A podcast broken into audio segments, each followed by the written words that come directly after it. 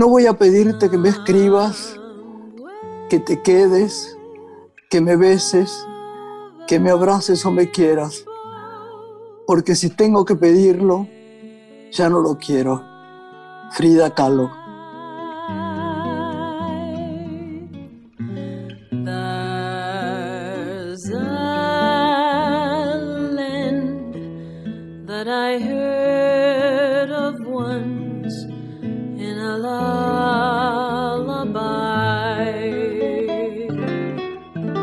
¿No? Qué, qué, pensamiento verdaderamente femenino, ¿no?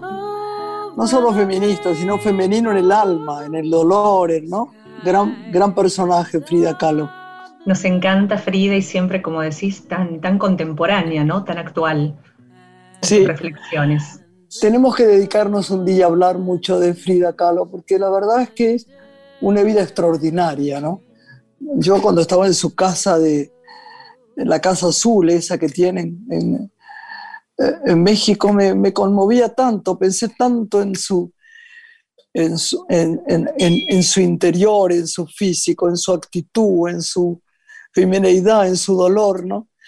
Bueno, eh, pero aquí estamos, vamos a tener hoy un invitado precioso, ¿no? Claro que sí, estamos preparadas para celebrar la radio, nuestra casa. Absolutamente, ya volvemos entonces.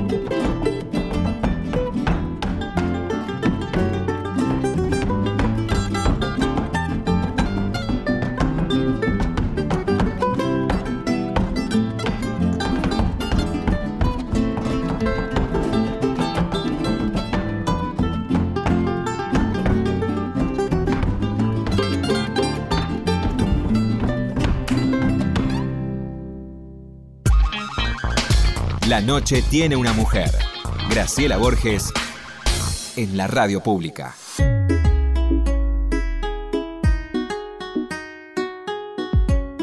Empezamos acá, yo sé que no lo puedo presentar porque es su parte y me parece que usted lo hace como los dioses, pero me gustaría agregar que el señor que vamos a presentar en este momento es una persona que yo admiro mucho, que he seguido mucho.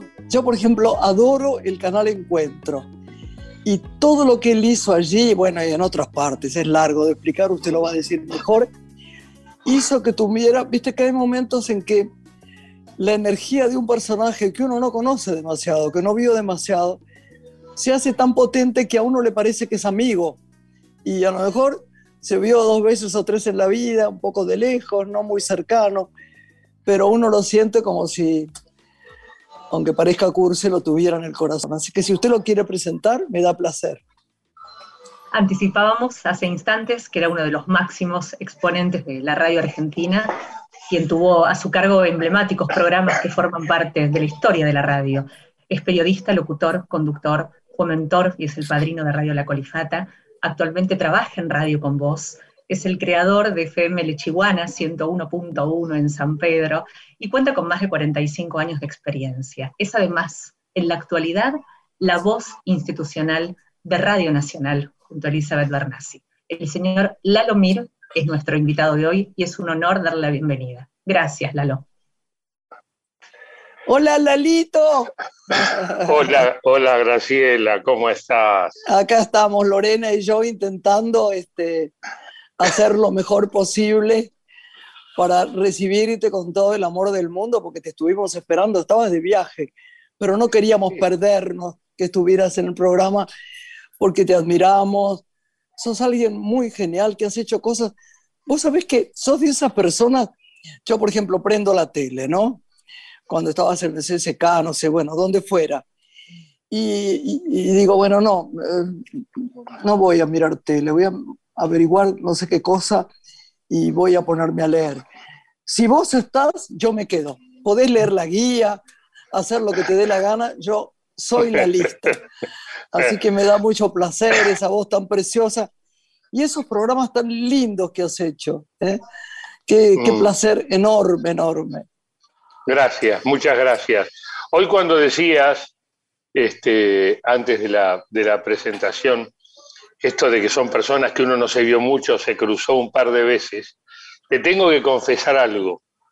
Cuando yo recién llegué a Buenos Aires, uno de mis primeros trabajos era en eh, una, una, agencia, una productora de radio, se llamaba JC Asociados, y sus oficinas y su estudio de grabación estaba en Santa Fe, entre Libertad y Talcahuano. Y enfrente estaba la casa del teatro y el famoso Bad Masterson. Yo era un pibe y vos eras una piba también, y, un par de veces te vi a través de la, a través de, de la avenida Santa Fe, y yo, que había venido de San Pedro, vos ya eras Graciela Borges. Entonces yo no tuve más remedio que ser Graciela Borges de los 14 años. Error profundo. Por eso la suerte de eso fue que no creyera nunca nada en Graciela Borges. Caminara lentamente mi, mi caminito como siempre pero mm. es recíproco, porque cuando mm. vos apareciste, yo también empecé después a seguirte, así que está muy mm. bueno. Es un placer enorme tenerte acá, porque creo que, de qué, a ver, te voy a preguntar algo, ¿de qué cosas no sabes nada? De todo, de todo. No, mentira, eh, Claro, claro. O sea, Estoy hablando culturalmente. ¿Culturalmente qué? Sabes de todo. Soy un, soy un curioso soy un curioso. Seguro. Este, y a veces me sorprendo de las cosas que leo, de las cosas que miro. Eh, cuando más joven, sí, supuestamente tenía más tiempo para todo esto y más curiosidad. Ahora me canso, pero soy un viajero empedernido, muy curioso. Viajo por las mías y me meto en lugares de los cuales después digo, ¿por qué estoy acá? ¿Quién me mandó? Este, y soy curioso en general de lo que tiene que ver con la humanidad, con el ser humano, con las artes mucho. Soy muy, muy fisgón de las, artes plásticas. Este, la música obviamente me gusta mucho. eh, ciencia, tecnología, o sea, yo veo un título que a mí me dispara así como cierta emoción o cierta adrenalina o que eh, sugiere que me va a sacar un poquito de lustre a mi capacidad de asombro, porque viste que cuando pasan los años la capacidad de asombro se va limando. Uno ya no se por eso, por eso siempre hablamos de la emoción, ¿no? Es tan importante ver cosas y oír cosas que lo emocionen a uno un poco. No, siempre hablamos de no eh, golpes bajos, pero la emocionalidad, ¿no? Del corazón. Sí, es verdad. Sí. Pero en esto de saber un poco de todo, es muy argentino también. Y a mí me gustaba mucho una, un, sketch, una sección que tenían en un programa, creo que en Telefe, al mediodía, Los Corol, que era eh, Hablemos sin saber. que es muy argentino, ¿no? Este, esto de que sale un tema o, nada, una noticia que nos sorprende, mañana nos levantamos y en los diarios o los noticieros nos sorprenden con un título que ni pensábamos, ni imaginábamos. Inmediatamente está lleno de opinólogos y de todo que saben absolutamente todo del asunto, ¿entendés? Es verdad, es muy argentino eso además. Vos, vos, sos un geminiano de San Pedro, ¿verdad? ¿Naciste en San Pedro? Eh, San Pedrino, ahora, ahora estoy en San Pedro, acabo de tan llegar. Tan lindo, tan lindo, tan lindo como San Pedro, ¿no? Qué placentero, hasta el aire cambia en San Pedro. Mm, mm. Y el río, amo el río. Y, mm. Sí. Este, sí, y ahora estoy en San Pedro vivo mitad en San Pedro, mitad en Buenos Aires, o sea, trato de escaparme cuando puedo para acá y trato de escaparme cuando puedo para allá. Eh, calculo que me voy a ir quedando más en San Pedro que en Buenos Aires a esta altura del partido, la paso por acá. Sí. Pensaba en la escuela, hoy protagonista, porque finalmente los chicos se han vuelto a ella. Graciela, al presentarte, recordaba haberte visto en programas de Canal Encuentro. En ese canal yo recuerdo muy especialmente El Monitor, un programa en el que se pensaba y reflexionaba acerca de la educación. ¿Qué aprendiste que necesita la escuela, ¿no? A partir del intercambio que tuviste con docentes, con intelectuales, con pensadores de la educación argentina. Eh, si bien eh, lo tengo un poco, eh, lo tengo lejano en el disco duro, bueno, primero fue una sorpresa que me llamaran a mí. Era la época en que se estaba armando Canal Encuentro. Habían pensado en este programa como un programa de debate de educadores, de pedagogos y de gente entendida en temas de la educación y yo la verdad que no, no llegaba ni ahí, no estaba a la altura.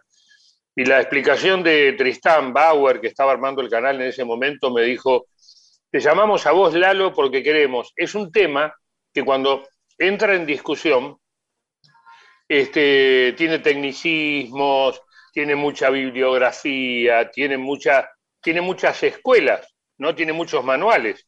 Hay teorías, hay diferentes puntos de vista y todo lo demás. Y lo que nosotros queremos es que lo pueda entender un maestro de Buenos Aires, un maestro de La Quiaca, una madre que manda a un niño. Lo que nosotros queremos, y por eso te contratamos, es para que lo bajes a la tierra y lo conviertas en un tema que todo el mundo pueda entender.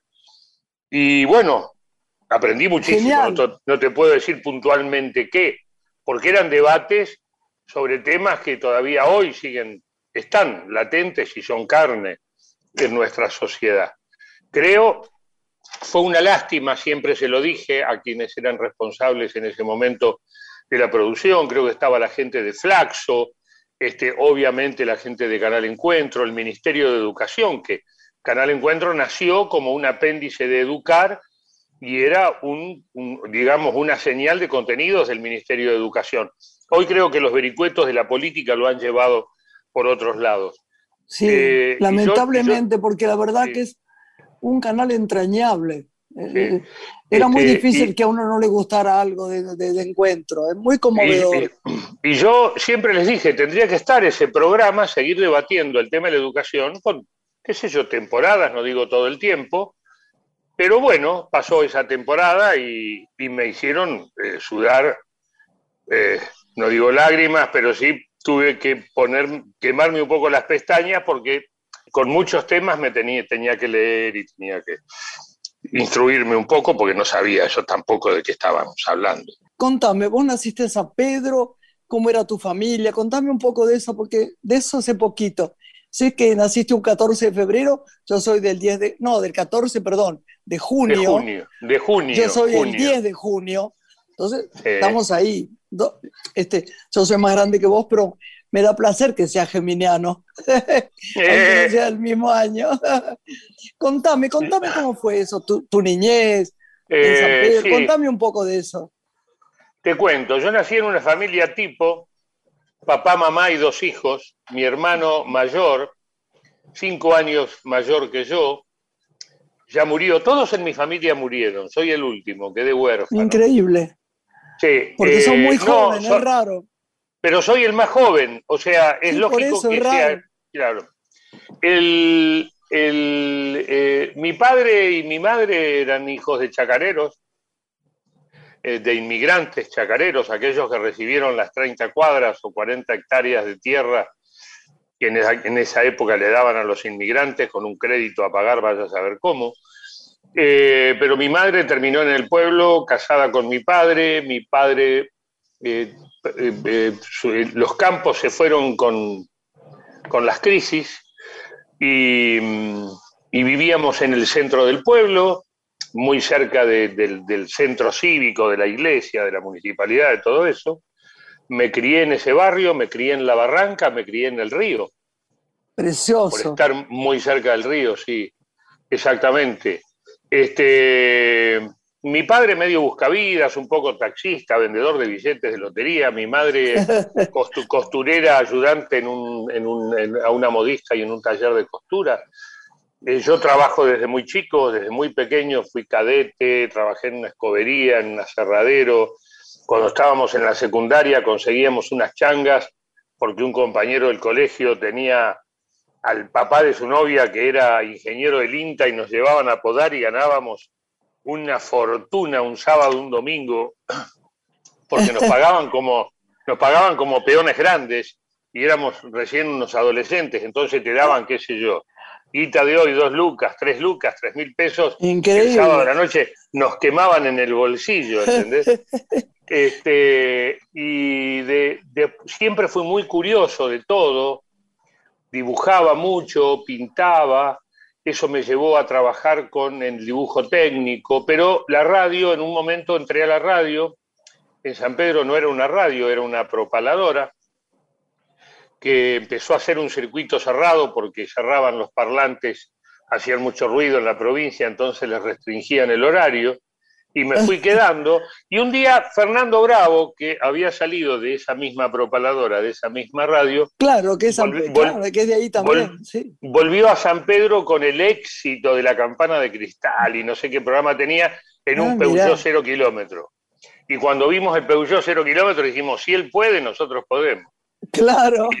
Y nos, y nos vinimos todos, un montón de sanpedrinos, a estudiar locución, nos fuimos a estudiar locución a Buenos Aires. Estelita Montes, la negra, que la amo. Ay, qué linda. Sí, Estelita es divina. Personajes maravillosos todos.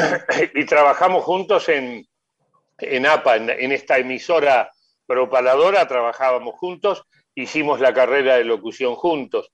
Carlitos Naón, que empezó un poco antes, Quique Matavoz, que después fue la voz de Horizonte, Estelita Petrone, y montones de locutores después se hizo como una cuna de locutores, San Pedro. Yo siempre digo, así como Arrecifes tiene corredores de auto, eh, San Pedro tiene locutor. Tiene Sí, es verdad, verdad, verdad. Increíble. Sí, sí. Lalo, ¿y cuándo eh, gestás tu propia radio en San Pedro? ¿Y cómo se conforma este, la programación, su música? Mi radio en San Pedro es medio una locura porque eh, tiene 10 años eh, surgió casi de prepo. Alguien me dijo, che, están, hay, hay, frecuencias ahora antes del censo, sacate una o la perdés. Yo no tenía muchas ganas de ponerme a trabajar en eso, pero terminé eh, haciendo los papeles por una frecuencia, pero la radio no existía. Y seis meses después, el mismo abogado que me hizo los papeles me dice, tenés que ponerla al aire porque viene el censo. Y yo tenía una radio en papeles y no estaba al aire. Y ahí tuve que fabricar radio lechiguanas. Radio Lechiguanas es una radio que no tiene estudios, eh, funciona el transmisor, la antena, está en un, eh, en un galpón de logística cerca de mi casa acá en San Pedro, eh, donde yo todo lo manejo por control remoto, desde Buenos Aires, desde cualquier lugar del mundo donde esté. Un par de amigos y yo la programamos.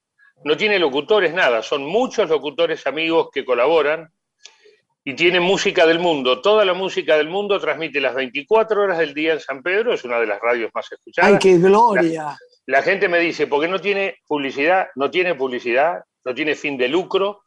No. Eh, no, pasa música y pequeños fragmentos hablados, nuestros, míos, de mis amigos, tomados de la televisión, tomados de otras radios, es como una radio Twitter. Cada segmento de esos puede durar 10, 15, 20, 30 segundos y pasa música argentina, rock, tango, folclore, chamamé, música del norte, algo de clásico, jazz, bastante, rock, muchísimo, inglés norteamericano del mundo y música de África, de la India y donde no te puedas imaginar. Lo único que tiene es que cuando, cuando la escuchas son canciones, músicas elegidas con un gusto nuestro, cosa que no te choque mucho, porque hay músicas del África que son impasables en una audiencia acá en San Pedro. Claro. Entonces, con ese eslogan que es Radio Lechiguanas, sin límites, sin fronteras, sin banderas, sin publicidad, un mundo ideal, ¿no?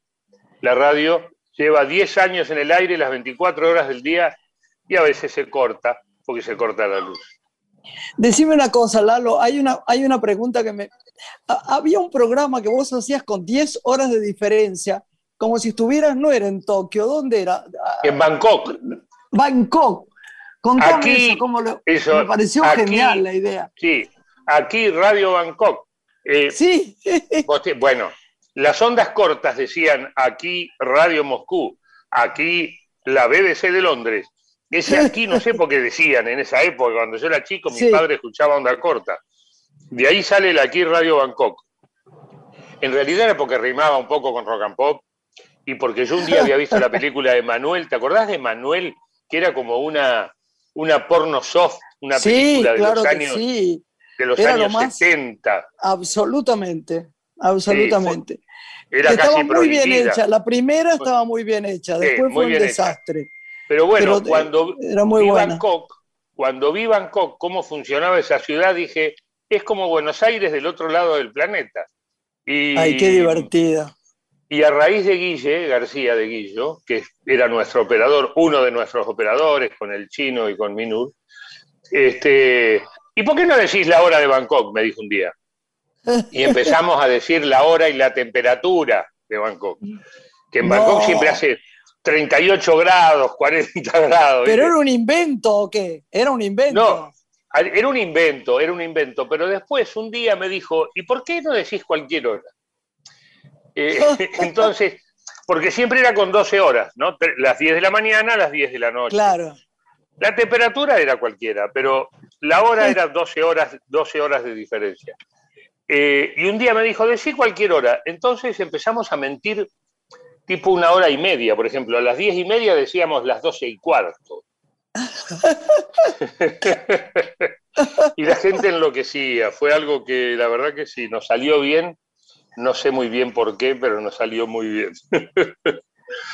Y Chile, Lalo, que también tenés un gran camino recorrido allí, ¿cómo es la radio chilena? ¿Cuál es su identidad? ¿Qué es lo que vos particularmente haces? La radio chilena tiene dos radios. La radio AM es bastante parecida a la nuestra.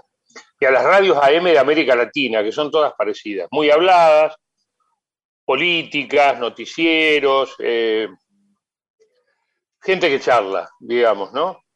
Este, y cada una con su estilo. Las FMs eran cuando yo llegué, yo llegué en el año 83, 84, 11 años trabajé para las radios chilenas, vi- viviendo acá. Yo hice parte de 9 PM, Radio Bangkok, Buenos Aires, una divina comedia con la negra. Y el comienzo de todo Tutti Frutti, el comienzo Animal de Radio, viajando a Chile una o dos veces por mes, quedándome tres días o cuatro. Y Pues es que esto yo no lo sabía, mirá. Sí. Lore, yo no sabía esto, hoy hablamos. Soy casi local. A mí, por ejemplo, esto de las redes de Instagram, tengo cantidad enorme de chilenos, porque estuve 11 eh, años y en radios, en, en, radios grosas, o sea, sí. ¿no? estaba en primeras sintonías. Entonces, y era el argentino, el único argentino que hablaba rápido y pasaba rock and roll. Entonces tuve un momento de gloria ya también. y hoy tengo muchísimos amigos. Estoy todo el tiempo invitado. Voy, ahora no por la pandemia, trato de ir una vez al año. Eh, y nada, voy a comer, a beber y a encontrarme con compañeros. Que bien se come en Chile, digamos la verdad. Muy bien, muy bien. Esos mariscos, ¿no? Sí, la comida regional, la, la comida del campo también es muy rica, los pasteles de choclo, eh, Qué rico. es muy rico. La verdad que sí, tiene una cocina variada y muy rica. Eh, la, gastronomía chilena es muy interesante. Lalito, hacemos un, eh, hacemos un impasse. Lore, ¿te parece? Hacemos una pausa. Volvemos enseguida con Lalo Mir, que estamos tan contentos de tenerlo. Gracias por el, esfuerzo de estar hoy, porque sé que estás muy viajero y uno se cansa mucho cuando viaja. Vos se ve que no, porque estás acostumbrado. Yo ya perdí la costumbre de viajar. Me ponen muy mal los aeropuertos, así que ahora paré el tema. Ahí volvemos con Lalo. Desencuentro.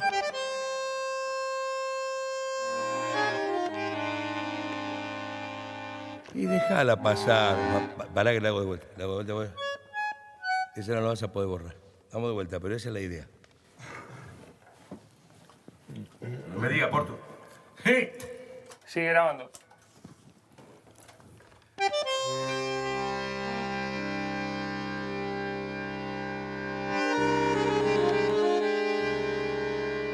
¿Qué hace, flaco?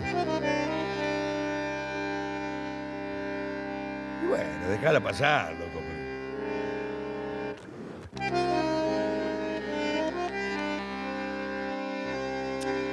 No, no, no es así, no. Calmate, flaco. Yo te entiendo. Estás desorientado.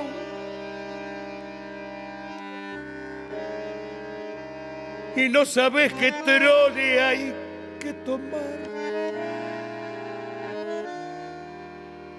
para seguir.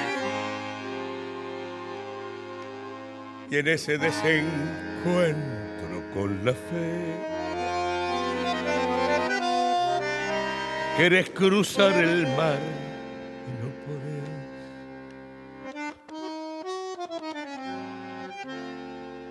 La araña que salvaste te picó, ¿qué vas a hacer? Y el hombre que adoraste te hizo mal, dale que va y todo el carnaval gritando pisoteó la mano fraternal que Dios te dio. Que desencuentro.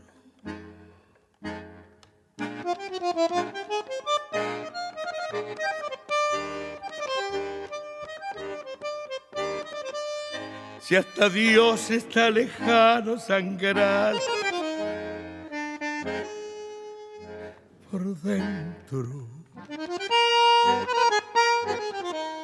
Todo es cuento, todo es en un corso contramano un grupir, trampeó a Jesús, no te fíes ni de tu hermano, se te cuelgan de la cruz.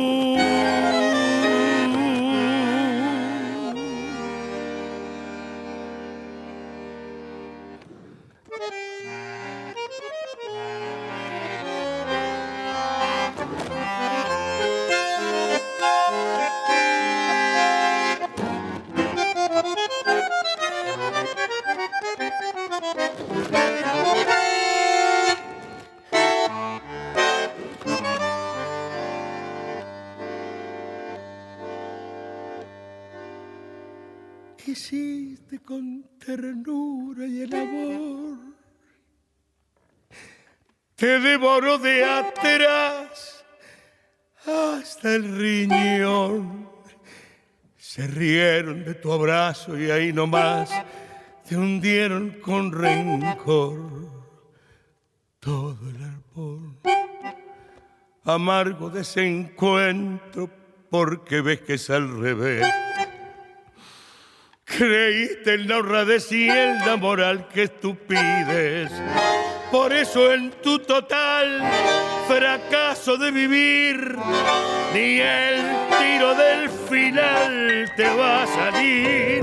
Por eso en tu total fracaso de vivir,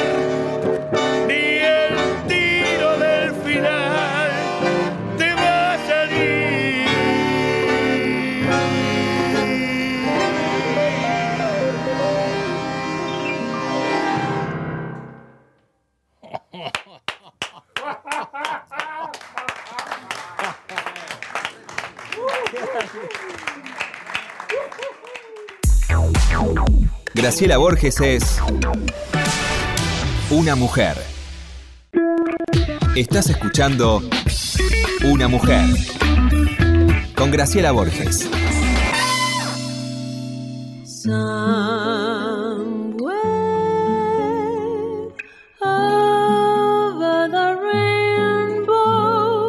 Lore, acá estamos, seguimos. Con Lalo Mir, un privilegio tenerlo como invitado de hoy. Hablabas, Lalo, hace instantes de los viajes, ¿no? Que te convoca mucho viajar. ¿Qué experiencia podés compartirnos de algún país que te haya sorprendido por su cultura, su idiosincrasia, su manejo de la información? Que te parezca realmente un ejemplo en algunos aspectos para vos destacados. Eh, yo me acuerdo más de los últimos por un problema también, y vuelvo, insisto, de disco duro. Es la información más reciente que tengo. Pero la verdad, eh, yo me he impactado con muchísimas cosas. Los viajes son una puerta abierta a cualquier, a, a nada, a la Sí. sorpresa más absoluta. Eh, uno de los últimos viajes que para mí fue muy impactante, yo conocía un poco de Oriente, había estado en Bangkok, había estado en Hong Kong, había estado en Indonesia, en Macao. Eh, eh, hace un par de años, eh, con mi compañera Laurita, fuimos, nos mandamos y dijimos, vamos al sudeste asiático. Ay, qué- elegimos Vietnam, Laos, Camboya y Myanmar, lo que antes era Birmania. Y fuimos con el pasaje de ida, vía este lugar de los edificios altos en Dubái, Dubái vía Dubái, sí, sí. eh, y teníamos el taxi del aeropuerto al hotel y las primeras dos noches de hotel en Hanoi. Y el resto del viaje lo hicimos como si tuviéramos 20 años y fuésemos mochileros. No. Sí, y fue algo... No te dio ningún eh, miedo, ¿no? Porque no, era como una no. aventura gigantesca, porque no Sí, son sitios fáciles. Eh, no, no, uno cree que no, y son mucho más fáciles de pronto que ir a París y no entender nada. ¿En serio? Es decir, yo no hablo francés, entonces París siempre para mí es un estrés. Es que me salió un versito, yo no hablo francés, París es un, París es un estrés. Claro. Pero eh, en el sudeste asiático es, eh, son tan lindos, son tan genios. Bueno, la comida es algo, yo soy un fanático de, de los, de los sabores, de las comidas y de las cosas. Yo locas. también, sí, claro. que sí. Eh, Y bueno, todo el mundo lo sabe, ¿no? Eh, todo lo que es sudeste asiático, Tailandia, bueno, Viet- Vietnam, la cocina de Vietnam, depende de si es del norte, si es del sur, es diferente. Y andábamos con el teléfono y decíamos, bueno, acá ya está bien. Eh, vamos a Laos, que un amigo nos recomendó Laos, Luang Prabang, Mm. Luang Prabang, un pueblo en el río Mekong. Yo dije, quiero conocer el río Mekong, que es el famoso río de Apocalipsis todo Sí, claro. huele igual que el Paraná, huele igual que en el Tigre, igual que acá en San Pedro. Ay, este, increíble. Y entonces, low cost, esto de los aviones modernos que son baratos. Eh, ya, Luan Prabang, listo. Llevábamos cada uno una valijita, nada, pequeña, ¿eh? Porque hace calor sí. siempre, claro, ¿no? Claro. Ojotas, las hawaianas, unas zapatillas, un pantalón largo, un, un, un busito por si, porque uno cree que puede refrescar una noche, y el resto son cuatro remeras, ropa interior. O sea, no es, hay que viajar así. Hay que viajar muy liviano, Graciela, muy liviano. Y, que no se puede de otra manera y cada vez va a ser más eso. Claro, y te moves rápidamente. Entonces de pronto llegamos a Luang Prabang, que era un pueblo en el medio de Laos, eh, había, que fue colonia francesa, un pueblo que había quedado con toda su construcción original colonial francesa, con una cocina mixtura entre Francia y, y la Indochina y en el hotel, un hotel divino, con una piscina divina, todo barato además, y nos daban bicicletas. Y salíamos por esos territorios en bicicleta o unos barcos por el Mekong. Entonces, quinto día, ¿nos vamos a dónde? No, no nos vamos. Nos quedamos dos días más acá en Luan Prabán. ¿Entendés? El, el, viaje se, no, no tiene un como era antes, viste que no, dos días acá, cinco días allá, no, vamos viendo, vamos viendo. Qué bueno. Este, y de ahí sí, de ahí saltamos a Camboya y de ahí volvimos a Hanoi, y de Hanoi nos fuimos a Zapa y de Zapa. Este, y después terminamos en un lugar también muy olor, olor de acá, en Inlelake, Inle en realidad, pero le decimos Inlelake en, en, lo que era Birmania o Burma en, en Myanmar, que son, son unos territorios como si fuera en el medio del delta, pueblos enteros que viven sobre el agua, sobre palafito, y la cultura es acuática, igual andas en barcos, son como Venecias tropicales gigantescas. Ay, cómo adoro eh, escucharte. Ya, mira, me dieron eh, ganas de viajar, que no tengo nunca ganas de viajar. bueno, Yo Vietnam me, hubiera ido feliz. Este, respondiendo a la pregunta, eh, mañana puedo salir de viaje, es más, muy pronto me voy de viaje de nuevo. ¿En serio? Que lo permite la, sí, la pandemia. No voy a adelantar mucho más porque forma parte de una sorpresa que tiene que ver con el devenir de, mi vida y todo lo demás. Ah, Pero qué bueno. voy a hacer, voy a hacer radio de abajo de una palmera. No. Sí, no te digo más nada. No, no digas, qué placer va a ser eso. Claro, no, las grandes, ya no más New York, ni París, ni Roma, ya lo fuimos, ya está, ya vimos lo mejor, lo peor, ya comimos en los mejores restaurantes, en los peores restaurantes, vivimos filmando en los hoteles más pobres, después tuvimos invitados en, en, festivales a los lugares más ricos, no importa eso, sino yo he perdido la ilusión de la aventura, eso me pasó, pero me pasó también, no por la edad ni por el tiempo de de que me canse, sino simplemente porque lo que sí realmente me parecen terribles son los aeropuertos, Lalo. Es, eso, el año pasado que tuve un premio, el anteaño, esto de irme desde el aeropuerto internacional de, de, perdón, de Madrid al nacional, caminar 55 minutos porque te dicen, no, no hay, no hay, no se puede, eh, tiene que caminar usted, pero no puedo pedir una silla de ruedas porque tengo un, un pensamiento en el fémur horrible. No, no, tiene que caminar. Perdí el avión, obviamente, ¿no? No, me gusta pero eso está muy mal. Eso está muy mal. Tendrían que haberte dado una silla de ruedas si yo veo en el Pero obviamente. Todo el mundo me dice, no, no, yo pedí silla de ruedas, pero ¿cómo? Pedí silla de ruedas siendo tan joven a alguien, no amigo. Ah, sí, yo no camino 45 minutos o 50, pero lo peor es que me dejaron plantado en algún lado, me dicen, ah, bueno, no, no me gusta. No me gustan los aeropuertos, las escalas no me gustan, ¿sabes? Pero esta aventura tuya es una maravilla, una maravilla. Bueno, inevitable pregunta que es el futuro, Lalo, de, de la radio, con la experiencia que tienes también de haber hecho por Instagram, ¿no? Una experiencia, no sé, mucho radial. ¿Cómo imaginás la radio de los próximos años? ¿Qué es lo que viene? No tengo idea. Primero, no tengo idea. Segundo, es más o menos lo mismo. La radio es gente que habla, gente que escucha. Entonces, hoy eh, hacemos radio a través del Zoom, a través del Discord, a través del Sarandang, del Woshunquan, del Dirungun, que son todas cuestiones tecnológicas pero el tipo que está en el campo, en un tractor, así metiéndole al, arado, tiene la radio prendida y está escuchando, no le importa si salimos por Zoom, si salimos por WhatsApp, si salimos, no le importa, es radio.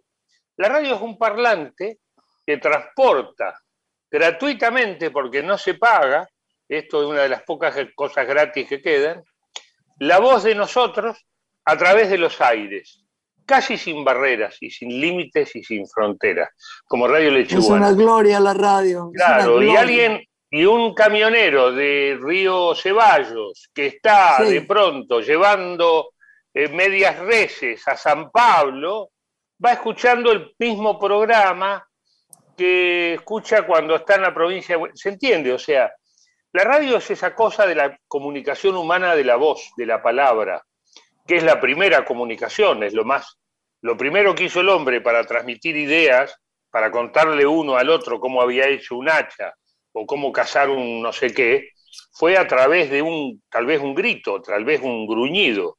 Pero eso se fue convirtiendo luego en sonidos más elaborados, llegaron a ser palabras, hoy llegaron a ser poesía.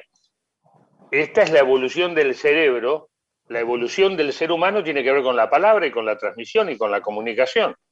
¿no? Si tenemos edificios de 500 pisos en el medio del Sahara, ¿por qué? Porque se, hicieron planos, se dibujaron, es comunicación, gente hablando, gente discutiendo en una mesa, todo eso tiene que ver con el, con el vocabulario, tiene que ver con la palabra y tiene que ver con la transmisión oral.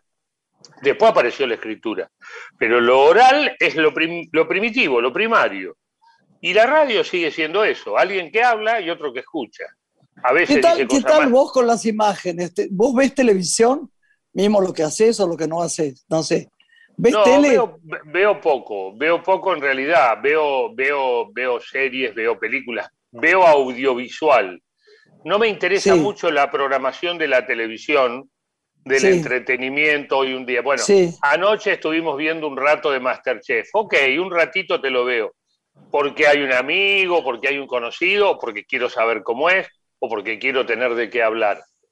Pero no soy el cliente que va a ver Masterchef todas las noches, ni ahí. Ni Masterchef, ni cualquier otro. Ni nada, nosotros tampoco. Nosotros tampoco. Cuando hablábamos, Lalo, del futuro de la radio, me preguntaba en términos de sus formatos, ¿no? de su programación, eh, atendiendo que sí seguramente va a convivir esta realidad que ha surgido también en tiempos de pandemia, de las grabaciones por Zoom, pero ¿cómo la percibís en términos de programación? ¿Te convoca hoy la radio? ¿Te gusta? ¿Escuchás? No, bueno, yo escucho radio un poco, yo escucho radio cuando ando en auto. Eh, en casa ya no escucho radio porque he escuchado mucha y porque ya está. Pero cuando estoy en el auto escucho radio y hago zapping. Y tal vez sea una deformación profesional, me gusta escuchar un poquito por aquí y me gusta escuchar un, poquito por allá. Pero la verdad es que las, mis hijas, tengo tres, 17, 23 y 27 años, no escuchan radio. Sí. Las generaciones nuevas no escuchan radio ni ven televisión. Entonces, son audiencias que van envejeciendo. Eh, no sé lo que va a pasar, no tengo la menor idea, porque diría algo que no sé, no, debo. Eh, pero bueno, es lo que hay. Pero mientras tanto, hay públicos fieles a la radio. Argentina es uno, muy fiel a la radio.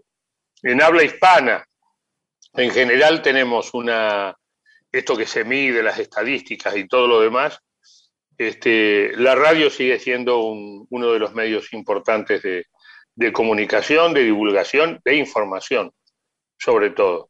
Este, pero es cierto que va perdiendo gente a medida que van muriendo pero el que fan de la radio sigue siendo lo, ¿eh? Sí, sí, obviamente que sí. El que es fan, no importa la edad, sigue siendo lo. Yo tengo amigas mías, mucho más jóvenes que yo, que siempre me dicen, no, lo escuché en tal... ¿Por qué? Ah, yo escucho radio. No hago cosas y escucho radio, no me gusta la tele hay mucha gente que es fana de la radio. Sí, sí, ¿eh? sí, total, es tan mágica la radio. Totalmente. Y tiene eso de que uno se lo imagina, que no le ves la cara al tipo ni cómo está vestido, y eso es una ventaja en general. Y Lalo, ¿qué temas eh, te inquietan eh, o atraviesan de, la actualidad que sentís que los medios de comunicación en general no están representados o de, o de los que poco se habla? Bueno, eh, sin ir más lejos, hace una semana, diez días, yo posteé en Instagram un video sobre cómo nos paramos los, los varones, los machos, en esta cuestión, porque estaba impactado con lo de esta niña Úrsula y, y, por charlas en casa y todo lo demás, llegué a, este pensamiento de cómo nos paramos los hombres frente a esto, por ejemplo.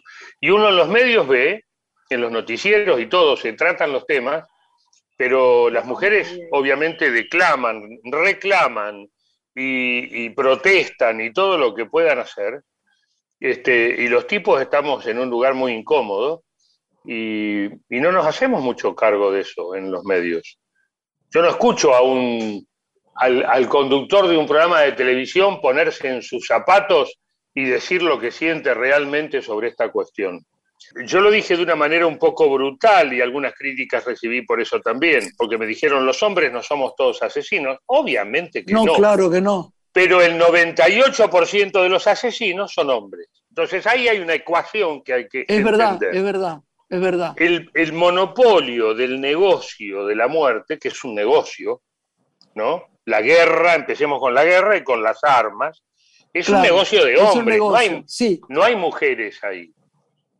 ¿no? El narco, que es otro de los negocios de la muerte, que deja Sí, gente claro. pero pata para arriba por todos lados. No es un Ah. negocio de, mujer- de chicas, es un negocio de varones. Las armas, las drogas, las guerras, o sea, toda la cosa cruenta y, y las cárceles y sus asesinos tienen un gran porcentaje mayoritariamente de hombres y no de mujeres.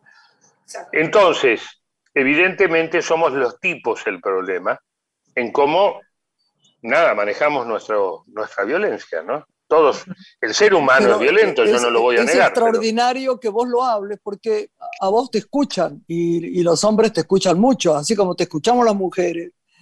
Ese, sos un referente poderoso para eso.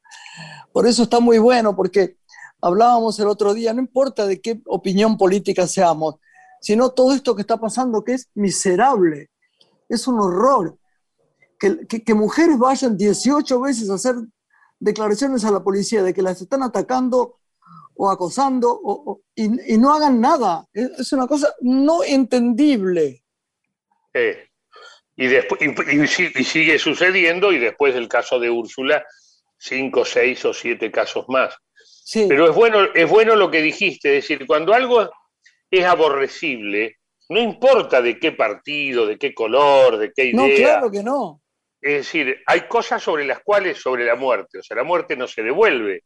Para mí es el peor de los crímenes. Plata, Sí, estafa, bueno, es dinero, va y viene, alguien sí, lo va y viene. Pero cuando te quitan la vida, no hay vuelta atrás. Si no nos ponemos serios sobre eso, es como que no, no ¿qué otro límite vamos a tener? Si en el límite más grave, más profundo, no le damos pelota, ¿qué podemos esperar de- del resto de, de las cuestiones, no? Pero vos has que- visto que hay, hay momentos en que yo veo estas madres o estas familias, estos padres que están alrededor de estos seres que han- se han muerto, que los han matado, y hay casi, es un horror decir esto, una cierta entendimiento de lo que está pasando más liviano en la gente. Es como una costumbre ya. Sí, Es un horror. Antes era, sí, no sabés lo que pasó en, Quilmes. Fue esto, no, y, y seguía el tema. Pero ahora es, no, no, se bajaron otra. Yo lo he oído en tal lado. Y no, no, fue así. Es un horror esto, Lalo. mm, Es, mm. es siniestro, Es co- nos están matando. Es como, son como los, yo les digo los callos del alma, nos van encalleciendo el alma. Y vos sabés, cuando tenés un callo ya nos perdés sensibilidad. Absolutamente. Sí. Entonces, estos son los callos del alma. Si nos acostumbramos a, a comer a la noche en casa, mirando noticieros, donde lo que ves es muerte, desidia y, de- y, eh, te, estás, te estás limando el alma de alguna manera. Eh, pero bueno, no sé quién puso esta idea de que a la hora de comer está el noticiero. Yo lo vería en No, otro es un, momento. un horror. Es un Un horror. Yo no lo veo, un horror. por ejemplo. Bueno, hay que hablar con los programadores de la, televi- de la Televi. Yo de no, la yo no lo televisión. hablo, yo no lo veo. Nos Ujú. tenemos que ir eh, prácticamente y te tenemos que agradecerte tanto, Lalo, porque la verdad es que es bueno que sepas, porque a uno le hace bien que el otro le comunique lo que siente, ¿no? No estamos muy acostumbrados a decirnos cosas que parezcan, ay, no, por compromiso, que parezcan, no, desde el corazón. Te admiramos, te queremos, estamos contentos que estés además en Radio Nacional. Y Lorena y yo hablamos mucho anoche de tu presencia hoy en la radio. Y bueno, y sos, como siempre decimos cuando vienen maestros, una maestría. Así que te agradecemos en el alma que hayas estado en el programa. Lorena, gracias, pero por favor, señora Graciela Borges. La señora, la señora Graciela claro, Borges, la que yo veía favor, a través de la favor. avenida Santa Fe cuando era Ay, todavía desde ahí somos amigos. Y no digamos que yo era tanto más chica, tanto más grande, porque si no me deprimo. Tanto más chico. Somos primos. Tenías un par de No. años más que yo, Gra. Nada más. No, corazón, corazón. Te mando un beso enorme, Lore también. Te queremos. Gracias, Lalo, gracias. Y, y gracias por este programa. Gracias, No, por- Lalito. Por Gracias, farol, Lore. como digo yo. Gracias a ustedes, gracias Lorena, gracias Graciela y a toda la gente de Radio Nacional en todo el país que nos está escuchando. Este gran abrazo y vamos para adelante que siempre que llovió paró. Vamos. Dale, garra, corazón y nervio. Chau. Chao. chau, chau, chicos. Chao, chao, chao, chao. Una mujer se ha perdido. Conocer el delirio y el polvo. Se ha perdido esta bella locura, su breve cintura debajo de mí. Se ha perdido mi forma de amar. Se ha perdido mi huella en su mar. Veo una luz que vacila y promete dejarnos a oscuras. Veo un perro ladrando a la luna con otra figura que recuerda a mí. Veo más, veo que no me halló. Veo más, veo que se perdió. La cobardía es asunto de los hombres, no de los amantes. Los amores cobardes no llegan a amores, ni a historias se quedan allí, ni el recuerdo los puede salvar, ni el mejor orador conjugar. Una mujer innombrable huye como una gaviota, y yo rápido seco mis botas, blasfemo una nota y apago el reloj que me tenga cuidado el amor, que le puedo cantar su canción. Una mujer con sombrero, como un cuadro del viejo Chagall, corrompiéndose al centro del miedo y yo, que no soy bueno, me puse a llorar. Pero entonces lloraba por mí y ahora lloro por verla morir pero entonces lloraba por mí y ahora lloro por verla morir.